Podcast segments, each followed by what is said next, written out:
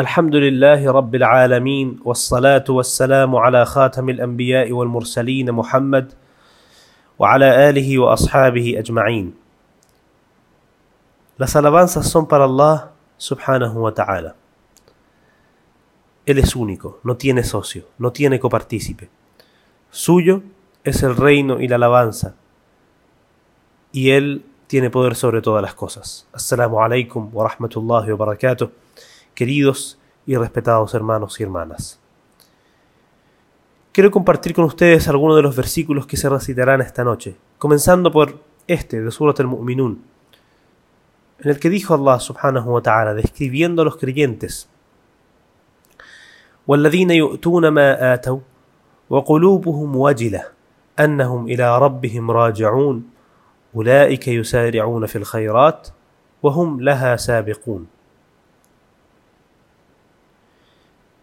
Este versículo, si lo traducimos de, su forma literal, significa aquellos que dan lo que dan con el corazón tembloroso. Tembloroso la idea de que volverán o tendrán que volver a su Señor. Obviamente se refiere a la caridad y, a los actos, a los actos de, de bien. Pero si lo traducimos literalmente suena así. Y si tenemos en cuenta su, su, su, su gramática en árabe, en árabe la verdad es que se da para, se, da para entender otra cosa. En árabe puede eh, significar o, o, puede referirse a un acto de bien como a un acto de mal. Es como decir aquellos que hacen lo que hacen, o sea, cuando hacen algo, lo hacen con el corazón tembloroso, a la idea de que tendrán que volver a su Señor. Entonces, eh, Aisha, cuando la esposa del mensajero Allah, alayhi salatu radiyallahu anha, cuando escuchó este versículo, le preguntó al mensajero de Allah, sallallahu alayhi wasallam, acerca, acerca del significado de este versículo y a quién, a quién se refería. Le preguntó, Ya Rasulullah, ¿son la gente que, que, que fornica, la gente que, que roba, la gente que hace cosas malas? ¿Son ellos? Dijo el mensajero de Allah sallallahu alayhi wasallam, no, son la gente que da caridad, en general, ¿cierto? La gente que hace obras de bien y su corazón está tembloroso, ¿cierto? Por, con temor a Allah subhanahu wa ta'ala. Entonces, mis queridos y respetados hermanos y hermanas, el punto de esta ayah es el siguiente. ¿Cuál es nuestro estado actual? Porque todos nosotros hacemos buenas acciones, alhamdulillah, y todos nosotros también tenemos pecados y malas acciones. Algunas peores que otras, y algunos peores que otros. ¿Cierto? No todos hacemos las mismas malas acciones. Pero todos tenemos pecados, todos tenemos faltas y tenemos cierto cosas en las que a lo mejor caemos una y otra vez. ¿Cuál es nuestra situación con Allah subhanahu wa ta'ala? Porque esta aya no se refiere a quienes hacen pecados. Esta aya se refiere a quien da caridad. Entonces Allah subhanahu wa ta'ala cuando describió a los muttaqin, cuando describió a los creyentes, lo describió como gente que incluso cuando hace una buena obra, ¿cierto? Lo hacen con el corazón tembloroso, lo hacen con temor a Allah, subhanahu wa ta'ala, ¿cierto? Lo hacen teniendo en mente en ese momento, cuando, precisamente cuando dan la caridad, cuando la ponen en la mano de un necesitado, ¿cierto? Lo hacen pensando y diciendo, algún día tendré que volver a Allah, subhanahu wa ta'ala. ¿Cierto? Y este temor no es porque estás haciendo algo malo, porque estás haciendo algo bueno. Este temor es porque tú, tú tienes la, esperanza de que por este acto de bien Allah subhanahu wa ta'ala tenga misericordia de ti. Y segundo, que también tienes el miedo de que este acto de bien se haya mezclado con alguna mala intención tuya, con ostentación, con la intención de ostentar o con cualquier otra intención que pueda invalidar la acción y que esta acción no pueda salvarte el día del juicio. Entonces se juntan esas dos cosas.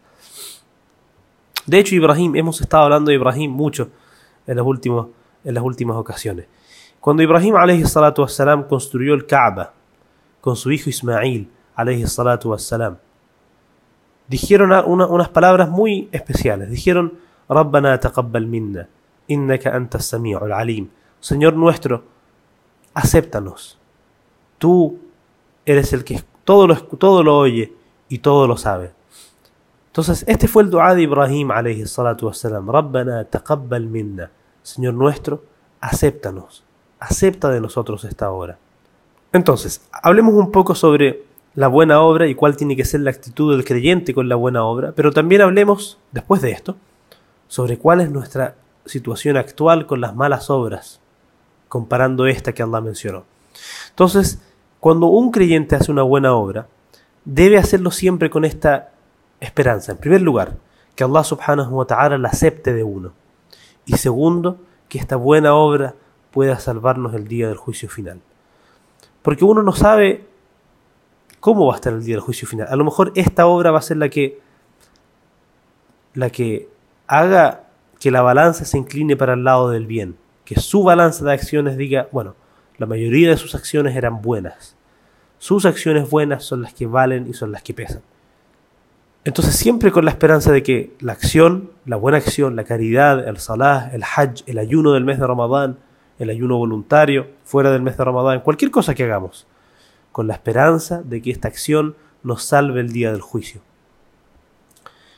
Pero también con el temor de que esta acción, por alguna razón, no sea aceptada por Allah subhanahu wa ta'ala. Entonces, ¿a qué nos lleva esto? A pedirle a Allah que nos acepte nuestras acciones, tal como lo hizo Ibrahim, alayhi salatu wassalam, Rabbana taqabbal minna, innaka antas sami'ul alim.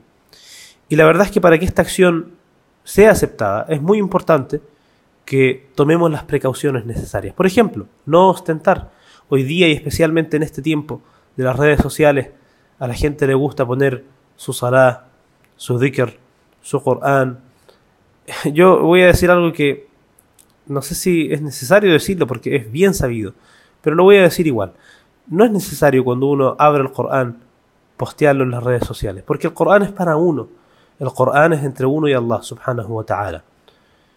De verdad que hay veces que abrimos el Corán, apenas leemos una página, sin meditar, pero lo importante era subir la foto a Instagram, ¿cierto? Para, para conseguir likes, para conseguir reacciones, y no es lo que Allah subhanahu wa ta'ala quiere, no es el propósito del Corán. Lo mismo con el Salah, con el Tahajjud, con Qiyamul Layl, con el Umrah, subhanallah, hace un tiempo Allah me, me, me dio la bendición y que Allah les dé a todos ustedes la oportunidad de estar en su casa sagrada en, en, Mecca.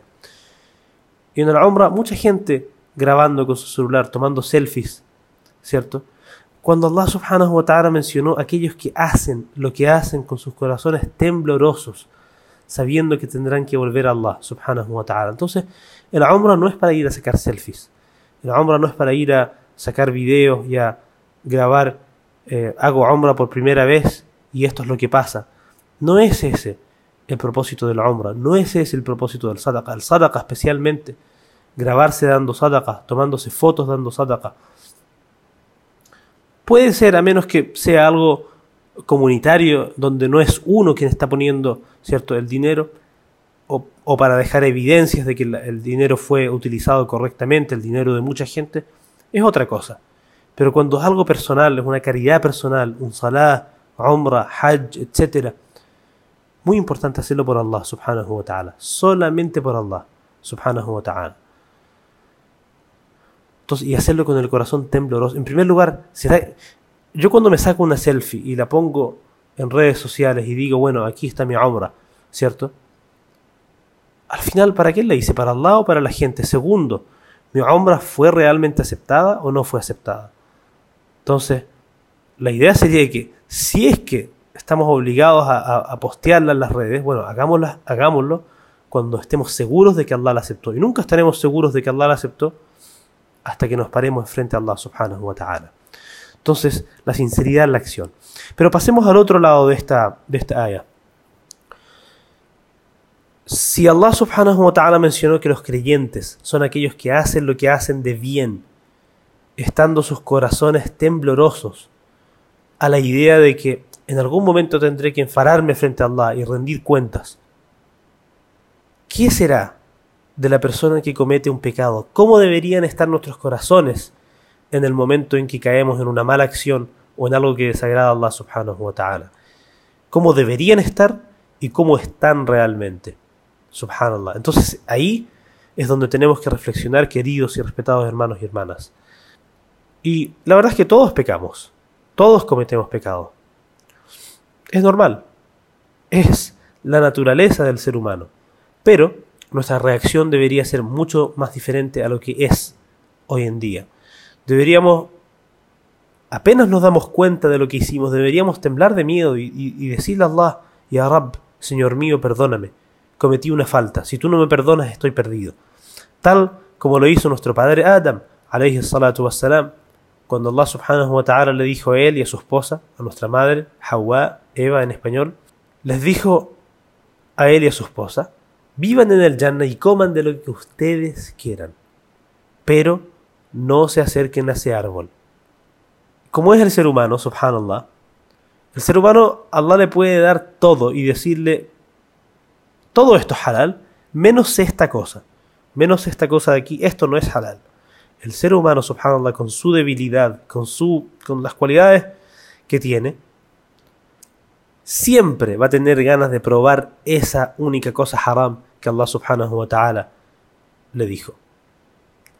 Así es el ser humano, subhanallah. Entonces, el punto es que Adam alayhi salatu wasalam y su esposa estuvieron en el Jannah, en el paraíso, ¿cierto?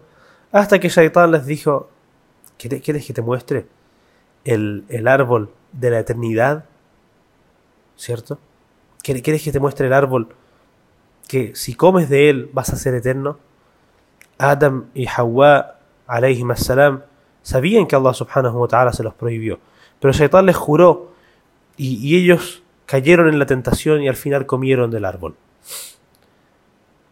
Cuando Adam alayhi salatu wassalam, se dio cuenta de lo que hizo, subhanallah, fue, fue, fue un sentimiento indescriptible. No nos podemos imaginar lo mal que se sintió Adam alayhi salatu wassalam.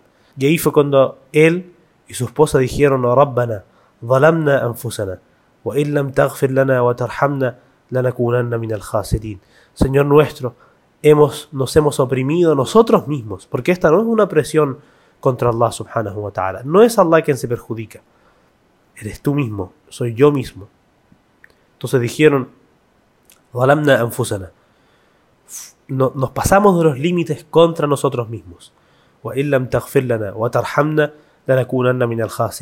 Si tú no nos perdonas, Señor nuestro, y tienes misericordia de nosotros, vamos a ser de los perdedores. Entonces, queridos y respetados hermanos y hermanas, que Allah subhanahu wa ta'ala nos dé la capacidad de hacer buenas acciones, de hacerlas únicamente por Allah subhanahu wa ta'ala, de pedirle a Allah subhanahu wa ta'ala la aceptación, que Allah nos acepte nuestras buenas obras, que nos acepte nuestro ayuno durante el mes de Ramadán, a todos nosotros, a todos nosotros, que Allah nos acepte, que Allah nos acepte, que Allah nos acepte. Y que Allah subhanahu wa ta'ala nos aparte del pecado. Pero, en caso de cometer alguno, y lo vamos a hacer, que Allah subhanahu wa ta'ala nos dé el temor por Él, el, el arrepentimiento temprano, y la cualidad de siempre volvernos hacia Allah subhanahu wa ta'ala. Amén. وصلى الله على محمد وعلى آله وأصحابه أجمعين